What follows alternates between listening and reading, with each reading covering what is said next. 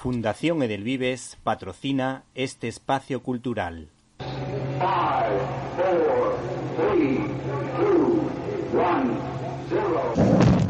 Disfruta con Víctor Alvarado y su equipo de lo mejor del cine, directo a las estrellas.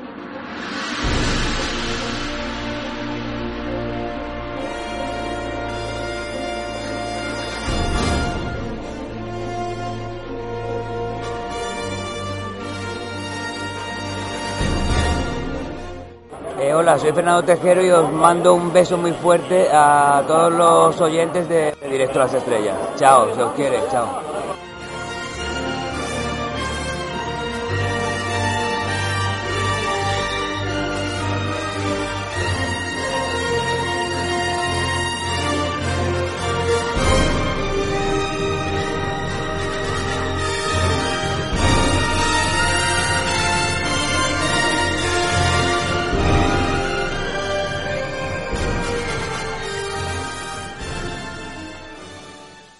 El mundo del cine se da la mano en esta ocasión con el noveno arte, pues Norma Editorial saca una novela gráfica deliciosa titulada La balada de Sofí, cuyo dibujo ha corrido a cargo del director artístico Juan Cavia, que trabajó para Juan José Campanella en el peliculón El secreto de sus ojos, protagonizada por Ricardo Ojos Azules Darín, Soledad Villamil y Guillermo Franchella, mientras que el guion ha sido escrito por el músico, director de cine y autor de cómics Felipe Melo, que ha trabajado con grandes guionistas de la compañía Dark Horse como Frank Miller y Mike Miñola. A nuestro juicio, La balada de Sophie, esta historia de redención, es uno de los grandes trabajos de estos últimos meses, pues cuenta la historia de dos grandes pianistas, Julien y François, enfrentados por su virtuosismo, ambientada en la Europa del siglo XX con cierto trasfondo histórico. Pues en los extras del libro nos topamos con una partitura de música de Julien Dubois, uno de los protagonistas de la historia. Compuesta se deduce para ocho dedos, pues este músico, por diversas circunstancias, perdió dos dedos de una mano. La historia comienza cuando una lanzada y tenaz periodista se empeña en contar la verdad de este músico. Una historia cargada de ternura con unos dibujos sencillos y delicados, pues se percibe que los autores han dedicado mucho tiempo a la creación más que a la ejecución de la obra. Se percibe su dominio del medio audiovisual que hace que los diálogos sean ágiles y los encuadres sean muy cinematográficos. En cuanto a los valores de esta novela gráfica, parece que se ha puesto de moda incluir guiños a la ideología de género en todas las artes. No obstante, este está tratado con cierta delicadeza. Por otra parte, es un cómic que habla de la amistad. La trama amorosa está muy lograda. Se trata de una historia que habla de los buenos gestos que se convierten en inconvenientes aunque se deja claro que la vida está por encima de los éxitos profesionales, o por lo menos debe estarlo. Por otra parte, este trabajo deja claro los problemas que nos pueden ocasionar los pactos con el diablo para llevar una vida de éxito profesional y cargada de hedonismo, pues te dejan vacío. Finalmente, la balada de Sofía nos recuerda que no se puede matar a la voz de la conciencia y como la fe de una mujer que reza el rosario puede ser providencial en los últimos años de vida para una persona. En un segundo plano se deja constancia de la labor humanitaria de la Iglesia, en este caso de las hijas de la caridad, y cómo Dios se manifiesta a través de las personas.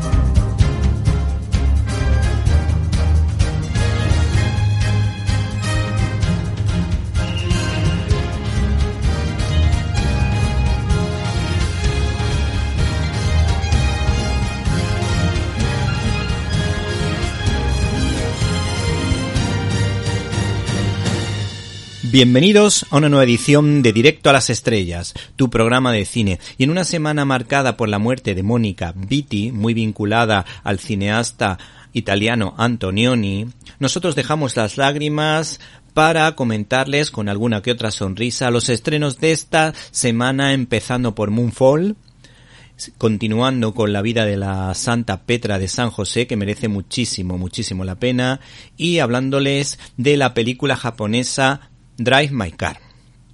Por otra parte, en Críticas en un Minuto analizaremos los pormenores de la citada Petra de San José y por supuesto de la película Belfast, una película de Kenneth Branagh que es una auténtica maravilla y que desde luego se merece más de un Oscar. La banda sonora es impresionante y entre lágrima y lágrima hay muchas escenas de humor realmente simpáticas y una fabulosa reflexión por parte de este importante cineasta. Para comentarios, dudas y sugerencias puedes escribirnos a la dirección que ya sabes info arroba Repito, info arroba y si no has podido o no puedes escucharnos en directo y quieres hacerlo en diferido, acuérdate de nuestro canal de iVox Cine y Libertad, donde puedes encontrar todos los contenidos relacionados con este programa y otras cosillas que quizá te puedan interesar. Además, sería interesante, si lo consideras oportuno, que te suscribieras a ese podcast de iVox Cine y Libertad, porque desde luego es un podcast que no decepciona. Y si nos puedes apoyar económicamente, pues mejor que mejor. Comenzamos.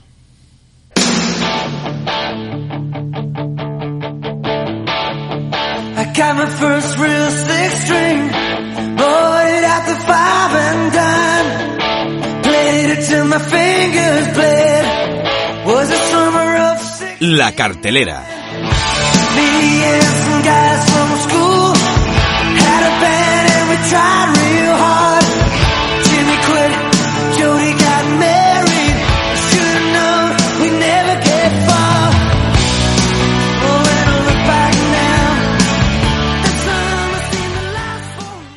Los amantes del cine de catástrofes están de suerte porque esta semana se estrena una cinta de ciencia ficción muy potente dirigida por Roland Emmerich, autor de películas como 2012 o El Día del Mañana.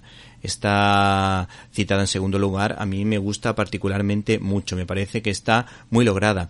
También lo pudimos disfrutar en la película Midway, que en mi blog de Cope Cine y Libertad quizá es una de las películas más buscadas y que más éxito tuvo hace un par de años. El reparto es bastante potente, pues en él aparece Halle Berry y Patrick Wilson, un actor que de alguna manera ha triunfado muchísimo con el cine de terror, con películas como Insidious, con cintas como El expediente Warren, que son cintas de terror realmente buenas y con bastante contenido, no solo desde el punto de vista del género del terror, sino que de alguna manera profundiza bastante en ciertos temas de fe bastante interesantes porque representan a un matrimonio eh, que se dedicó precisamente a eh, descubrir una serie de, misterios, a desvelar eh, si había algún tipo de trampa y era un matrimonio católico que tuvo mucho interés en tratar de ayudar a muchas personas, sobre todo en temas relacionados con las posesiones diabólicas. La cinta, como habrán podido imaginar, es una película apocalíptica en la que de alguna manera nos cuenta que la Luna ha salido de su órbita y amenaza con colisionar con la Tierra. Seguro que el argumento le suena. Bueno, pues eh, yo creo que deben prestar atención a esta historia que de alguna manera eh, también cuenta con actores de peso, con secundarios de lujo que pueden hacer la producción mucho más amena, como Michael Peña o nuestro querido Donald Sutherland, que tanto de joven como ahora de mayor, que debe estar casi en la o formar parte de la cuarta edad, eh, pues siempre que habla o siempre que interpreta, pues lo hace realmente bien y transmite muchísimo. El argumento es el siguiente. Una fuerza misteriosa golpea la Luna fuera de su órbita y la envía directamente contra la Tierra a toda velocidad, unas semanas antes del impacto, y con el mundo al borde de la aniquilación, la ejecutiva de la NASA y exastronauta Joe Fuller está convencida de tener la clave para salvar nuestro planeta. Pero solo el astronauta Brian Harper y el teórico conspiranoico K.C. Hausman, K.C. Hausman le creen. Estos héroes organizarán una misión espacial imposible, dejando atrás a todos sus seres queridos para aterrizar en la superficie lunar e intentar salvar a la humanidad enfrentándose a un misterio de proporciones cósmicas. Estás escuchando Directo a las Estrellas. Víctor Alvarado. Es una gran suerte para un boquerón malagueño poder dar la noticia de que se estrena una película sobre una beata vinculada a la capital de la Costa del Sol y su provincia. Me estoy refiriendo a Petra de San José. En nuestra sección de críticas en un minuto podrán escuchar el comentario, el amplio comentario que hacemos sobre esta película que nos ha encantado. Pero antes les aconsejamos que escuchen las palabras ese carpe diem de Pablo Moreno hablándonos de esta producción tan interesante, cargada de profundidad y a la vez de curiosidades y anécdotas que yo creo que pueden llamar la atención de todos nuestros oyentes. Bueno, pues las claves de Petra, o las principales eh, claves de la película Petra de San José, yo creo que son, por un lado, el extraordinario viaje que hace una joven, Ana, eh, de una familia acomodada del sur de España, concretamente del Valle de Adalajis, en Málaga, como a mediados del siglo XIX, el viaje de darse cuenta que eh, en los bordes del camino, en, podríamos decir en las periferias de la sociedad, quedaban personas desamparadas, eh, personas sin techo. Mm, comienza, su labor dándose cuenta de los ancianos que cuando llegaban a una edad en la que enfermaban o, o no resultaban de utilidad, muchos de ellos eran abandonados y sus hijos los echaban de las casas y quedaban en las calles vagabundeando esperando al momento de, la muerte, ¿no? En este sentido, eh, Ana se da cuenta de esta realidad y, decide, junto con un grupo de, chicas eh, de su edad, eh, montar pues el primer grupo, ¿no? De, que después sería el germen de lo que sería la congregación de las Madres de los Desamparados. Y a raíz de ahí em, el, concepto va creciendo, eh, no solo son los ancianos a los que eh, se recogen de las calles, sino todo aquel desamparado que lo necesita. Eh, es verdad que prueban, em, profesan votos para otra congregación, pero mm, pronto se dan cuenta que tienen que montar una congregación propia y específica y, entonces eh, pues comienza eh, la andadura, la gran andadura ya de la congregación de las Madres de los Desamparados, donde pues ya no solo eh, se atienden a los, a los ancianos que estaban sin techo o desamparados, sino pues también a huérfanos, huérfanas, y la, la congregación se extiende. Esa es una de las claves fundamentales, entender la misericordia y el querer devolver la dignidad a todos aquellos que la han perdido eh, a través de esta obra. Eh, por otro lado, las madres de los desamparados son madres, eh, todas tienen ese título de madre, porque de alguna manera, bueno, pues abrazan y acogen al desamparado como lo haría una, una madre, ¿no? Y en ese sentido, el concepto familiar de su obra me parece que es muy interesante. Y luego, por otro lado, tiene que ver con la mística relacionada con las apariciones o las experiencias místicas con San José. Hay muy pocos, hay muy pocos eh, santos, fundadores o fundadoras en la historia de la cristiandad que, han tenido eh, estas experiencias respecto a otras experiencias místicas, ¿no? Eh, pero pero que, que sea San José, que es este santo patrono muchas veces arrinconado, eh, u olvidado, ¿no? Eh, pues me parece muy interesante y además de una gran actualidad, ¿no? porque eh, en estos días pues el Papa Francisco de alguna manera pues nos recuerda que San José y la tarea de San José fue fundamental y, nos, nos anima a, vernos reflejados en él, desde una paternidad activa, involucrada, eh, a, todo lo que tiene que ver siempre pues con la humildad con la que se representa a San José o el, echarse a un lado a veces para, para dar el protagonismo a otros, ¿no? Y yo creo que otra de las claves interesantes que se ven en la película tiene que ver con el tema de la, del robo de, de, las, eh, de los restos de la Madre Petra durante el año 36, durante la Guerra Civil Española. Entonces, este acontecimiento, que, que es, es, curioso, eh, nos da un poco eh, el reflejo o, nos, o, nos, da pistas de la, real, de la importancia real que tuvo Madre Petra en, en, el entorno de Barcelona, en el entorno, en el entorno obrero de Barcelona, ¿no? Porque en, esa última etapa de su vida estuvo muy comprometida pues, con los derechos de los trabajadores, con los obreros y el santuario de, San José de la Montaña, que es uno de los pocos santuarios que hay en el mundo eh, eh, hacia la figura de San José, pues eh, tenía una gran popularidad en, el, en el siglo XIX, finales del siglo XIX, principios del siglo XX, y eso le valió también una, una persecución por parte de no solo de sectores eh, relativamente radicales, sino también de la propia Iglesia. Y yo creo que estos elementos dibujan eh, pues la vida de una mujer extraordinaria que hizo algo extraordinario y una película que, que tiene, pues eh, yo creo que todos los elementos para ser atractiva para, para todos los públicos, independientemente cuáles sean sus, sus creencias o sus ideas, ¿no? Y luego entre las anécdotas eh, más significativas del rodaje de la película, bueno, rodamos en tiempos de, de COVID durante la segunda ola en España. Eh, eh, no tuvimos ni un solo contagio COVID. Es verdad que, las medidas que adoptamos fueron, fueron muy rígidas, eh, pero, pero fue muy curioso porque mm, debido a diversas cuestiones, ¿no? a la pandemia, evidentemente, todos los planes de rodaje se retrasaron y nos tocó rodar en diciembre, que es un mes eh, para rodar eh, muy complejo, ¿no?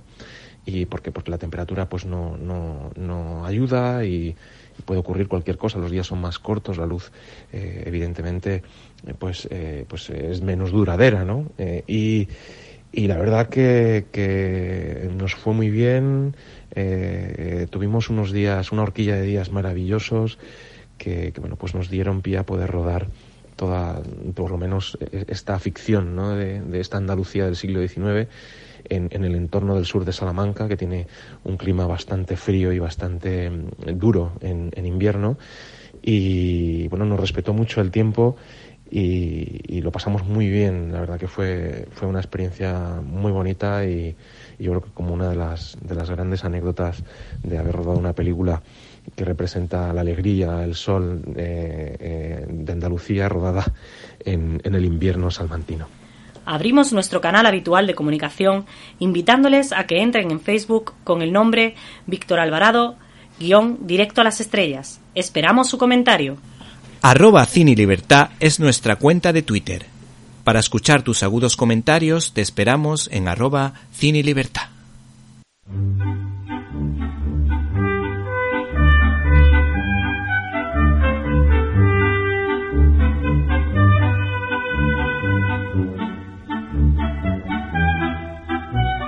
Estás escuchando Directo a las Estrellas. Víctor Alvarado.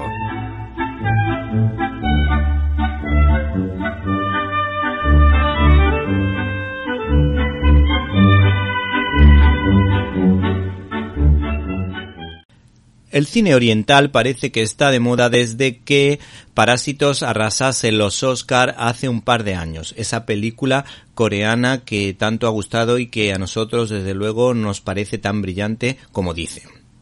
El caso es que Corea cede el testigo a Japón ya que Ryusuke Hamaguchi estrena Drive My Car, basada en la novela o en el relato de Haruki Murakami, que es uno de esos directores que siempre suenan en la quiniela de los premios Nobel. A este cineasta lo recordamos por La ruleta de la fortuna y la fantasía. Y hay que decir que estrena una película de nada más y nada menos que 179 minutos, teniendo en cuenta que el ritmo de rodaje oriental es bastante más lento y las escenas suelen alargarse demasiado, la verdad es que 179 minutos se nos antojan demasiado. No obstante, esta película se postula como una de las posibles ganadoras del Oscar a la mejor película internacional. ¿Y qué más podemos decir de esta historia? Pues que se basa o tiene algún vínculo con la obra de Chekhov, Tia Vania y es que eh, Murakami, pues es un escritor que en muchas ocasiones pues ha tenido la suerte de que sus obras se hayan llevado al cine.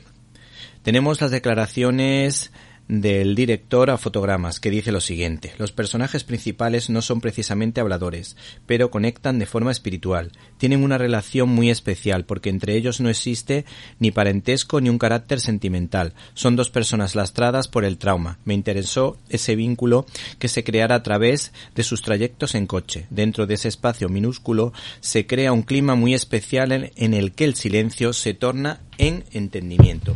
¿Y qué más podemos decir de esta producción? Pues podemos decir que de alguna manera para este director es importante que los actores no interpreten, sino que generen verdad. Por lo visto, este cineasta estudió en profundidad a Chekhov y sacó una serie de conclusiones que han sido importantes para el rodaje de esta producción. Dice lo siguiente, estudié en profundidad a Chekhov y para mí Kafuku, el protagonista, siempre fue el propio Vanya y Misaki Sonia, sobre todo en lo que se refiere a su carácter inseguro. Era algo que ya estaba latente en el texto, pero que intenté darle una mayor consistencia para que tuviera un sentido revelador a través de la imagen. ¿Y qué es lo que ha dicho la crítica de esta película? Pues hemos encontrado una crítica interesante en la página web de Cine 21 en la que destaca lo siguiente. Un vehículo en marcha se convierte en escenario íntimo de intercambio de confidencias, algo muy parecido a un confesionario. Resulta increíble la naturalidad con que se estrechan los lazos entre conductora y conducido, de estratos sociales tan diferentes, pero con más elementos en común de lo que cabría suponer a primera vista. Ellos pueden hablar a diferencia de la actriz muda que se comunica con el lenguaje de signos, pero sus silencios y tristeza dominan ocultando sus sentimientos de culpa, la sensación de haberse convertido en muertos en vida, a pesar de que ambos trabajan en lo que les gusta. Y por si te animas a ver esta película, esta es su historia. Yusuke Kafuku, autor y director de teatro, aún incapaz de lidiar con su pasado, acepta dirigir Tío Bania en un festival de teatro en Hiroshima. Allí conoce a Misaki, una joven introvertida que será su chofer. En sus idas y venidas comienzan a surgir las confesiones y a desvelarse los secretos de sus misteriosas vidas. Arroba Cine es nuestra cuenta de Twitter. Para escuchar tus agudos comentarios te esperamos en arroba Cine. Críticas en un minuto. Estás escuchando Directo a las Estrellas. Víctor Alvarado. Hola amigos y oyentes, oyentes y amigos de Directo a las Estrellas. En esta ocasión desde el canal de iVox Cine y Libertad, al que nos gustaría que te suscribieras o que nos apoyaras económicamente si lo consideras oportuno, te ofrecemos un 2 por 1 Te recomendamos dos películas, Petra de San José y Belfast. Si Rafael Gil fue el referente del cine clásico español en materia religiosa con películas como La Guerra de Dios o La Fe, así como cintas maravillosas de otro tipo como El Clavo o Don Quijote, Pablo Moreno es el máximo representante de este género en los últimos años con notables producciones de dicha temática, con películas como Poveda, un sacerdote especializado en formar maestras que hicieran frente intelectual a la institución de libre enseñanza, por poner un ejemplo, aunque hay otros como Luz de Soledad, en el que se explica cómo esta santa fundó la primera escuela universitaria de enfermería, o Claret, en la que se cuenta cómo Azorín restituye el honor de este excelente sacerdote a través de su investigación. El caso es que el realizador Pablo Moreno opta por contar la labor de la beata Petra de San José, vinculada a Málaga y muy especialmente a Vélez Málaga, lugar de nacimiento de mi abuela. Así que esta crítica de cine te la dedico, que seguro que nos estás escuchando desde el cielo. Este cineasta vuelve a dar muestras de su dominio del arte cinematográfico, pues su ajustado presupuesto lo suple con encuadres singulares que llevan su sello personal. La puesta en escena está muy lograda, ya que se percibe que cuenta con un equipo de actores que se conocen de toda la vida, como le ocurría al mismísimo John Ford con su equipo de actores, salvando las distancias.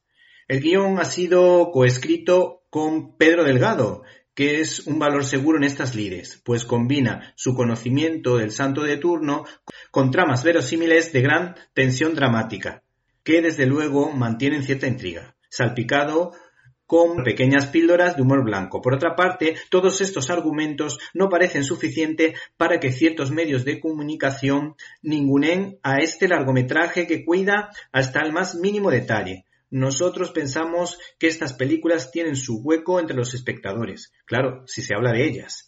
Esta producción invita a la reflexión sobre cómo Dios nos invita a formar parte de su proyecto y cómo nos llama para que podamos evangelizar según nuestros talentos, como el de Petra de San José, volcada con la educación y con los indigentes, acompañado, en este caso, del Padre adoptivo de Jesús de Nazaret, San José, que formará parte de la vida de esta mujer y será el que le acompañe en su autopista hacia el cielo. La segunda producción que hoy te recomendamos se titula Belfast. Cuando uno piensa en Kenneth Branagh, indudablemente le viene el nombre de William Shakespeare, pues todos sabemos que ha hecho multitud de adaptaciones de la obra de tan excelente autor. Mi favorita, Mucho ruido y pocas nueces, que para mí es la mejor película de este excelente director, que por otra parte mm, tuvo bastante éxito con la película Enrique V, junto a su mujer Emma Thompson, por la que obtuvo la nominación a Mejor Director y a Mejor Actor Protagonista. Por otra parte, también lo asociamos lógicamente a Thor, aunque pueda resultar chocante, y a la excelente visión que dio de Cenicienta, que para mi humilde punto de vista es una de las mejores que se han hecho desde los inicios del cine. También Últimamente está vinculado a proyectos relacionados con Agatha Christie, pues ha dirigido la película Asesinato en el Orient Express y Muerte en el Nilo. En esta ocasión, este señor ha optado por una obra intimista, pero muy entretenida, así que no se me vayan a asustar porque la película merece mucho la pena y además no es demasiado larga, poco más de 90 minutos. Tenemos las declaraciones de Kenneth Branagh a fotogramas que son realmente llamativas. Mucha gente se ha sorprendido de que yo sea que yo sea un norirlandés de Belfast. Supongo que creían que había nacido en Oxford rodeado de obras de Shakespeare. Hay que decir que esta obra tiene un gran sentido del humor y por eso, solo por eso ya merece la pena. También en declaraciones a fotogramas este señor dijo lo siguiente. Solo quería contar la historia, no creía que fuera necesario convertirla en una película. Las primeras que la leyeron fueron mis dos hermanas. Supongo que inconscientemente necesitaban su aprobación y se emocionaron mucho y me animaron a seguir adelante. Y es que esta película tiene mucho que ver con su vida. Este señor también dice en esta entrevista lo siguiente. He sido plenamente consciente de que mi familia nunca hemos hablado de esa parte de nuestra historia. Los irlandeses somos demasiado indulgentes con nuestro sufrimiento. Pensamos que todo el mundo tiene problemas y que hay que superarlos, y nosotros lo conseguimos, pero quería regresar al pasado. Hay que decir que para el casting de la película se ha contado con un niño que respondía al nombre o que responde al nombre de Jude Hill, elegido entre 300 chavales. Este chaval se lo montaba muy bien en, en, las pruebas, tenía muchísima ilusión y se tomaba muy en serio las pruebas pero por otra parte también era muy alegre y le encantaba bailar e improvisar. De hecho, se percibe que el director ha acogido los mejores planos de, este chaval que parece que se sentía bastante cómodo en el set de rodaje. Hay otro momento importante que este señor ha querido rescatar porque no ha querido entrar precisamente en polémicas de ningún tipo en relación al IRA. Simplemente lo ha utilizado como el marco de la vida y del momento que le tocó sufrir. Y dice lo siguiente, salir de Belfast cuando tenía nueve años es sin duda mi experiencia más traumática. De la noche a la mañana todo cambió y la vida nunca volvió a ser la misma.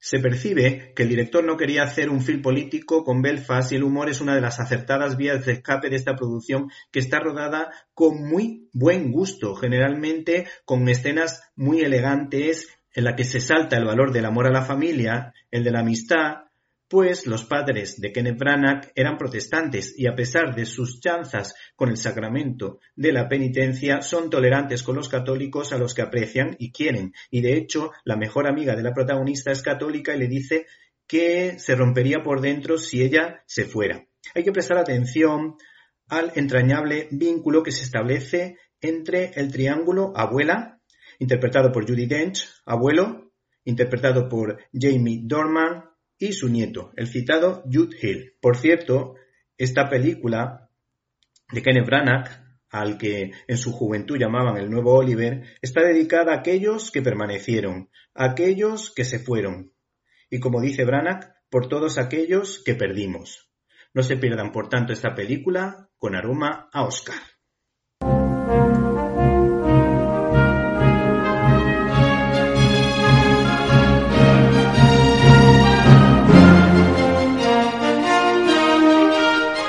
Storyboard.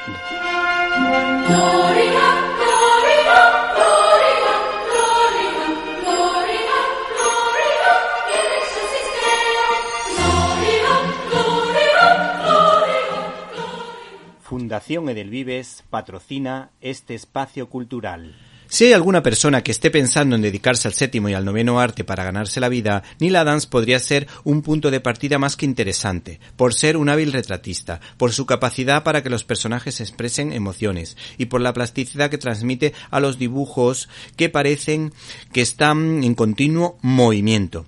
¿Y a qué viene a hablar de este autor? Se preguntarán nuestros oyentes. Pues a que FC Ediciones saca a la palestra una reciente obra de Neil Adams que demuestra que no ha perdido ni un ápice de talento, siendo a su vez también el guionista de Batman contra Ras al Ghul, una aventura que combina la realidad de la ciudad de Gotham con la fantasía de un mundo paralelo.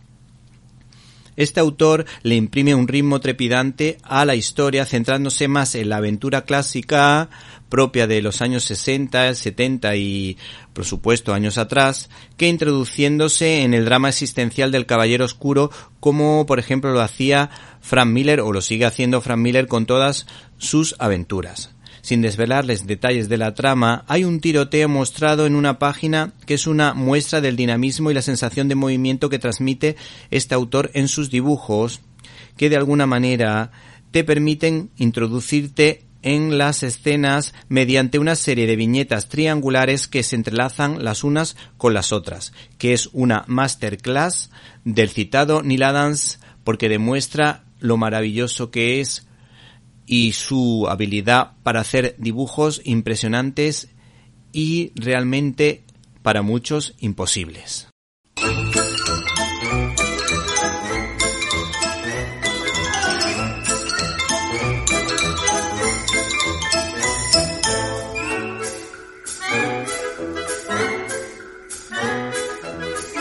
Estás escuchando Directo a las Estrellas. Víctor Alvarado. Nuestro invitado de hoy bien podría ser el protagonista de la cuarta entrega de Regreso al Futuro, pues responde al nombre de Pastor, Doc Pastor, y es el autor de Viajes en el Tiempo de Robin Book Ediciones. Buenas tardes. Hola, ¿qué tal? Buenas tardes. Dentro del género de la ciencia ficción, el tema de los viajes en el tiempo da mucho juego. Si pudieras trasladarte a un lugar o a un periodo histórico, ¿dónde irías en tu DeLorean?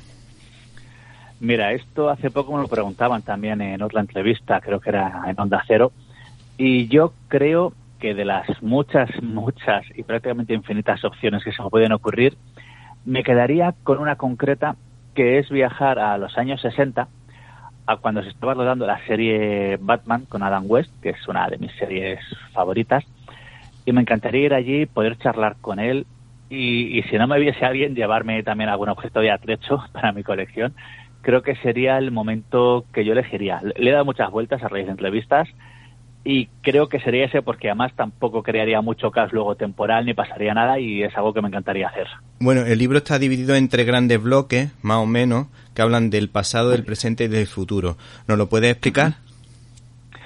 Sí, verás, a la hora de preparar el libro no, no estaba pensado que fuera así, no te voy a engañar. Me hice un listado de películas de las que quería hablar, estuve revisándome unas cuantas, haciendo selección, algunas se quedaron fuera, lógicamente, Y yo siempre en este tipo de libros de cultura pop intento ordenarlo de alguna forma que tenga un sentido, que cuente un poco una historia. Y aquí es que me parecía completamente lógico que se, ya, que se podía hablar en un apartado de películas en las que viajan al pasado, otras en las que viajan al presente y otras en las que viajan al futuro. Justo coincidió que más o menos tenía las mismas películas para hacer cada apartado y oye, funciona así de bien y así se quedó. Cada capítulo empieza con un pequeño relato. ¿Por qué y qué tiene de especial ese relato? Verás, el relato viene porque llevo un tiempo queriendo hacer alguna cosa más que libros de cultura pop, que me gustan, pero también he hecho los libros de Frost Proyecto de Aventuras, que en el segundo, el secuestro espacial, también hay viaje, hay un viaje en el tiempo, que está ahora ya disponible por Amazon. Y en este libro en concreto sucedió que yo lo escribí durante la pandemia y necesitaba soltar y expresar un poco y decidí que cada pequeña cada pequeño apartado que es una cada uno es una película haría un pequeño relato que o expandiera un poquito lo que se cuenta, hablara de alguno de los personajes. Quería hacer algo un poquito diferente y fue algo que se me ocurrió. La película La máquina del tiempo del cineasta George Pal, protagonizada por Rob Taylor, eh, estaba basada en la novela, lógicamente, de H.G. Wells.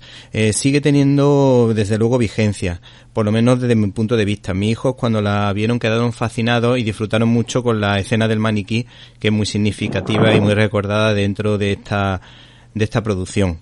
¿Cuáles son las claves para poder disfrutar de esta película de cine clásico?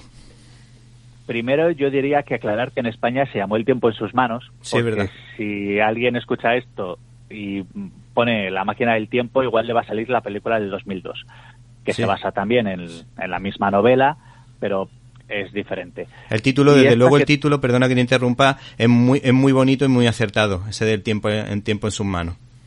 Sí, a mí es que toda la película me parece preciosa. Yo hace no mucho me la estuve volviendo a ver por me la había vuelto a ver antes de escribir el libro y hace un par de semanas me la he vuelto a ver. Es una película ah, que me encanta y creo que la clave que tiene es eso, que es que es preciosa. No ha envejecido porque se hizo con mucho cariño, se intentó respetar mucho el espíritu de la obra original de Wells y la ves y sigue siendo deliciosa de principio a fin. Y es realmente una aventura sencilla sobre el amor, sobre la humanidad, pero la parte de la amistad entre los dos protagonistas, eh, como la relación de él luego con la Eloy, todo, no sé, a mí es que me parece una película imprescindible cuando se habla de viajes en el tiempo. Por otra parte, yo estoy convencido de que la cinta esta de la máquina del tiempo, el, mundo en sus manos, dio lugar a un thriller como Los pasajeros del tiempo, eh, que era una película mm, protagonizada por Mary Stenbarger y Malcolm McDowell, que además por lo visto tuvieron una, una historia de amor. Eh, ¿qué nos, nos podemos encontrar en esta película y por qué es tan especial? Porque yo sí me pongo a fijarme en los grandes, eh, los grandes thrillers de la historia, eh, pues no sé, me viene a la mente La luz que agoniza, La ventana indiscreta, con la muerte en los talones, y luego también películas más modernas como Seven, El silencio de los corderos, o la reciente El año de la sequía.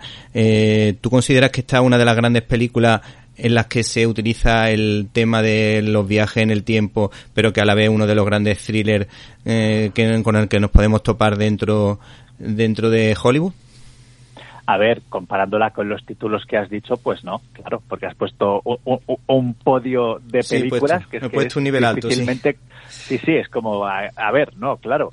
Lo que sí que tenemos es una película interesante y entretenida en la que Malcolm McDowell hace las veces de viajero del tiempo, que es el propio H.G. Wells, y se enfrenta, se cruza ni más ni menos que con Jack el Destripador, que viaja hasta el presente, el presente de la época, quiero decir, y, y, sigue cometiendo sus crímenes y sus delitos. A mí me parece muy interesante, aparte porque es que los actores son fantásticos, Jack el Destripador está Jack Barnes, es, es, es, increíble todo.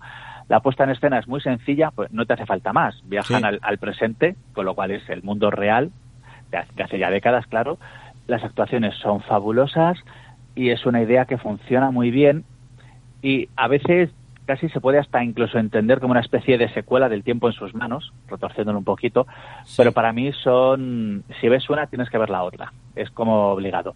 Y esta película, además, siempre que se habla de viajes en el tiempo, aparece, es muy querida, muy recordada y eso es por algo.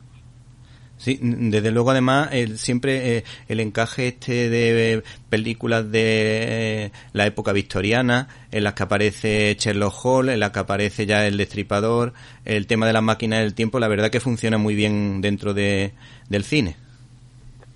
Sí, a ver, por ejemplo, mira, ahora que has dicho lo de Sherlock Holmes y aquel destripador, aunque no se viajes en el tiempo, me viene a la cabeza asesinato por decreto, por ejemplo, y el meterle a esta historia un tema de viaje en el tiempo le da un toque especial. Es que los viajes en el tiempo funcionan muy bien. De hecho, en el libro tú ves que hablo no solo de películas, también menciono series y cómics. Tiene, si se hace un poco bien, que no siempre es sencillo de hacer, todo se ha dicho, pero si se hace un poquito bien, suelen quedar historias muy entretenidas, a veces muy, muy redondas, otras veces, pues no, a veces las propias reglas que se ponen se rompen, pero se pueden usar como excusa para hablar de todo creo que la primera película de la que hablo en el libro, creo que es la de una cuestión de tiempo.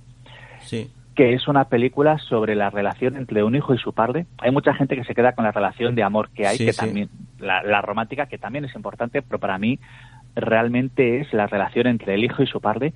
Y el tema de viaje en el tiempo es, es una excusa.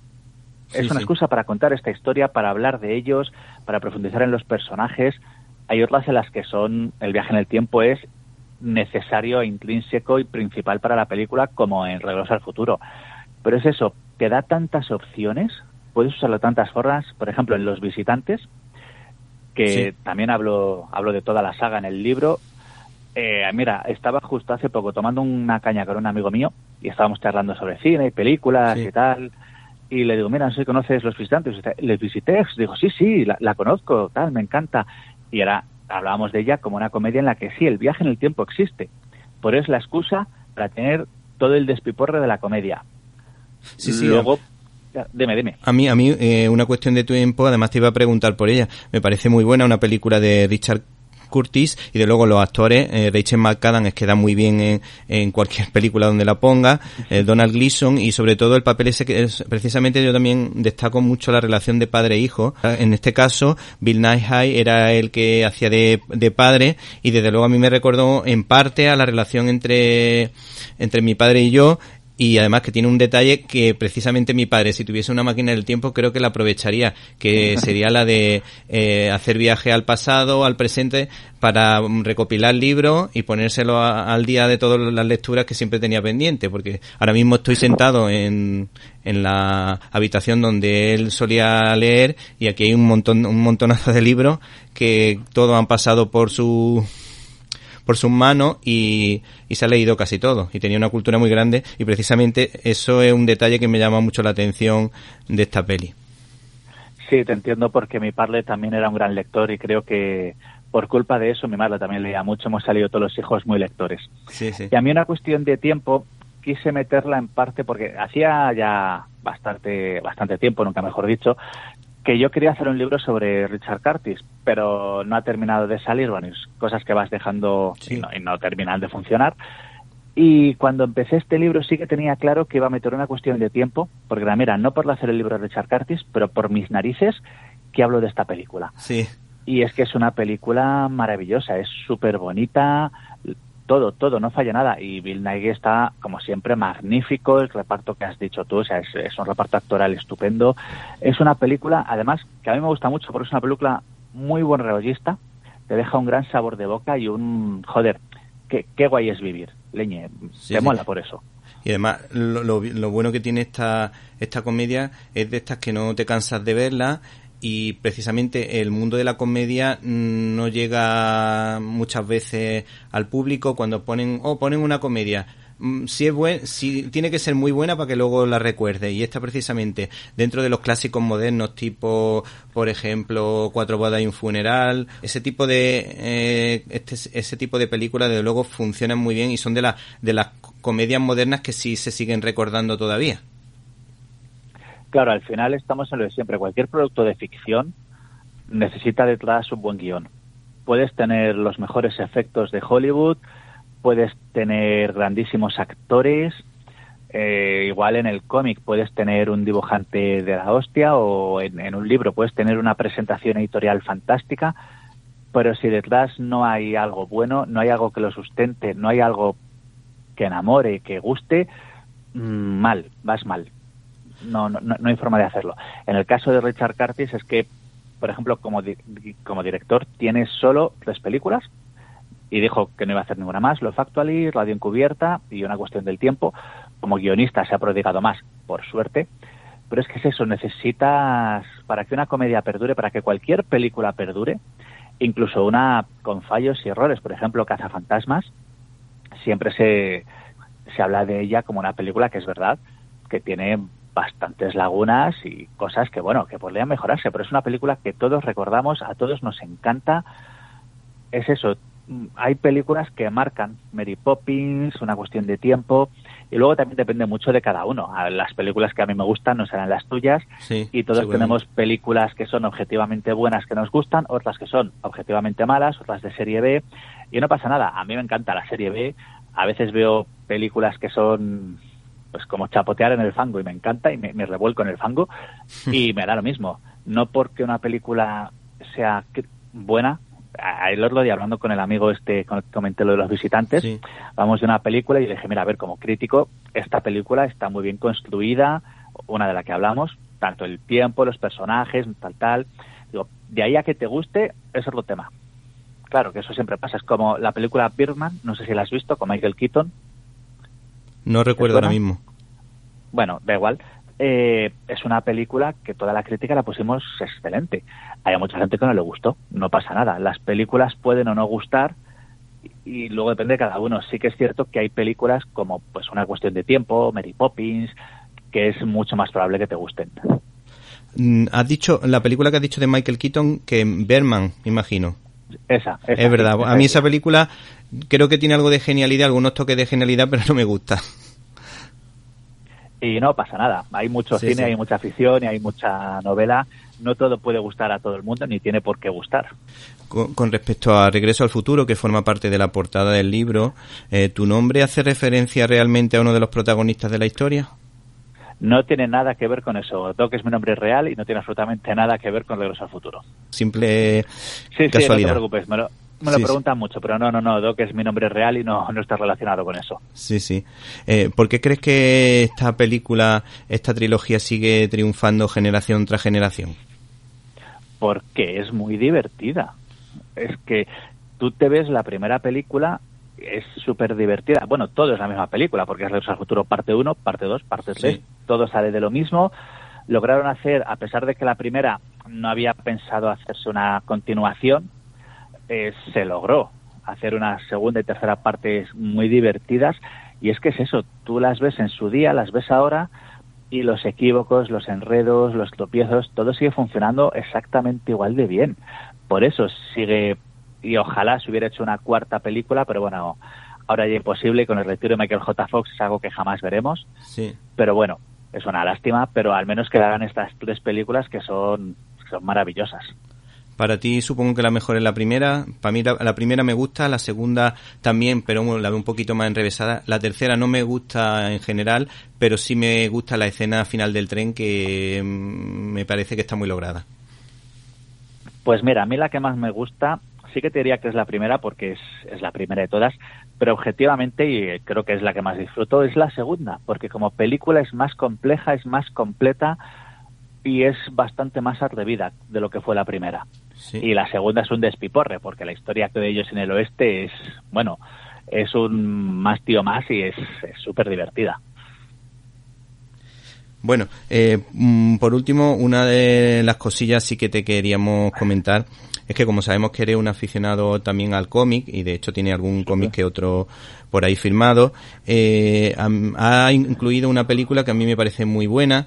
Eh, yo creo que la Patrulla X está como un poco marginada hasta cierto punto si lo comparamos con los Vengadores, con Spider-Man, con Superman, pero eh, una saga, cualquiera de las sagas que se han hecho, casi todas las de la Patrulla X, son muy buenas y una de ellas, pues lógicamente tendría que tenía que estar aquí, como era la de los mis días del futuro pasado, en la que lo ven no y el profesor Xavier tiene muchísima muchísimo papel, muchísimo protagonismo y ¿por qué ha escogido esta película de superhéroes para incluirla aquí en este libro? Bueno, me parecía que sí o sí tenía que hablar del género porque los superhéroes desde 2008 con Iron Man están en, en un momento muy, muy bueno. Es, no, no puedes hablar de cine sin hablar de ellos, en mi opinión, ahora mismo. Y esta película me parecía relevante porque une las dos líneas que tenía X-Men, la línea clásica con Hugh Jackman y Patrick Stewart, la, la versión, bueno, nueva, la versión con ellos más jóvenes, y además es que se inspira en el cómic de Días del Futuro Pasado, que fue solo dos números, o sea, fueron dos grapitas de nada, pero que es súper importante en la historia de lo que son los X-Men, y me parecía que había que hablar de ella. También yo cuando hice la selección de películas, me hice un listado de películas de viajes en el tiempo, y luego de ahí seleccioné y dije, a ver, vale, de todas estas, ¿de cuáles se puede contar algo chulo e interesante? ¿Cuáles pueden tener por detrás una buena historia? Algo que sea más allá de, pues viaja en el tiempo y pega a alguien. No, algo que esté bien. ¿De dónde viene? Porque, y es que esta en concreto, Días del Futuro Pasado, lo tenía todo. Venía de un cómic. El cómic además había sido adaptado antes en serie, en, en la serie de televisión eh, reúne a los dos elencos de la franquicia de X-Men. O sea, era como había mucho que contar sobre esta película. Y aparte que a mí, de las películas que se han hecho de la Patrulla X, es junto con la de X-Men 2 y Sí. Logan, que es magnífica Sí, de sí, principio a fin.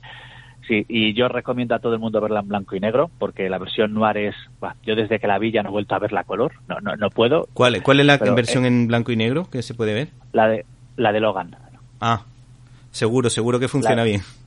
Sí, sí, es magnífica. Se hizo una versión noir y es eh, viene en el Blu-ray y yo de hecho me compré el Blu-ray para poder verme la versión en blanco y negro y vamos, ya uf, me encanta. Y esta otra Días del Futuro Pasado me parece que es que como película funciona muy bien, con sus puntos y cosas, claro, y además es que Fox logró tener su propia identidad en el universo X-Men haciendo unas películas con un estilo muy concreto, Sí, sí. algo que ahora, desde que los derechos volvieron a Disney con la compra de Fox, no tendremos la suerte de ver películas de este estilo, seguramente, porque todo estará encajado dentro del canon de Marvel Studios, con lo que además quedarán como unas películas que se hicieron en un momento dado y que jamás volveremos a ver. Sí, sí, además estoy de acuerdo contigo porque lo bueno también que tenía Fox es que no era tan políticamente correcta eh, muchas de sus películas. De hecho, le dan un protagonismo a Rondador Nocturno, que es un personaje religioso que ahora parece que, que ese tema se ningunea un poco eh, o, o parece incorrecto. Eh, también la- toda la creación que hizo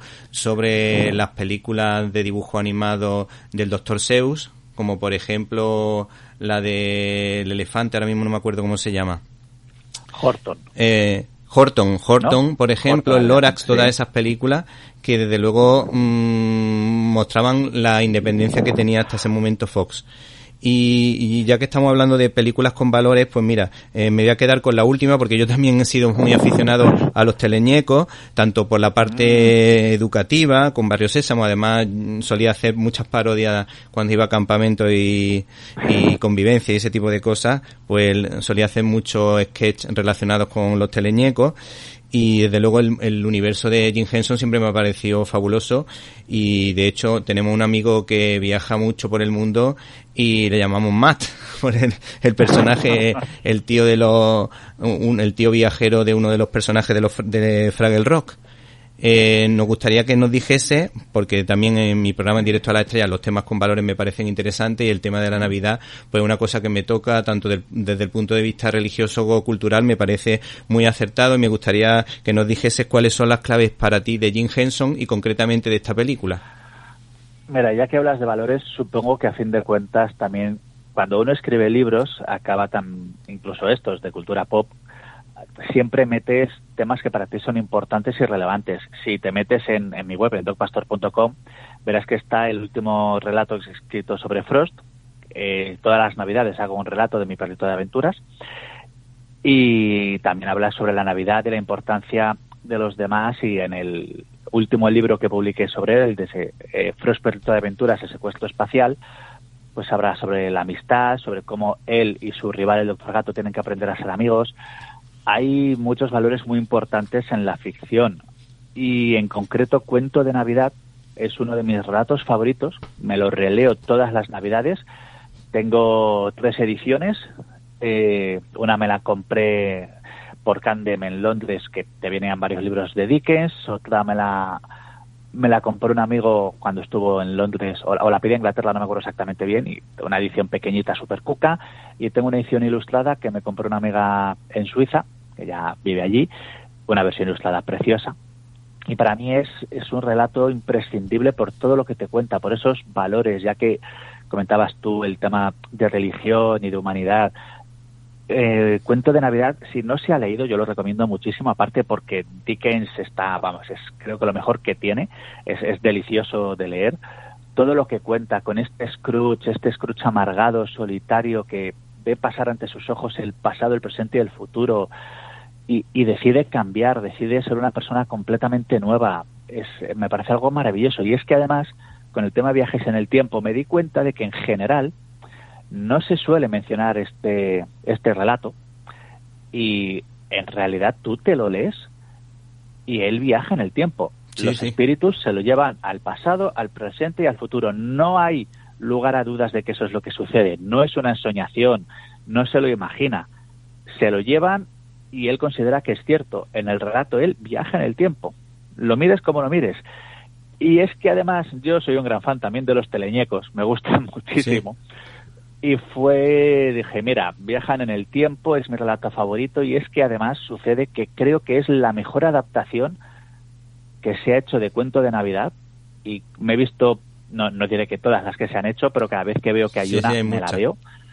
Sí, sí, hay un montón, me he visto todas las que, las que descubro, me las voy viendo y creo que es la que mejor logra captar el espíritu de Dickens y lo que quería transmitir. Y es que es una película de principio a fin muy divertida, muy emotiva.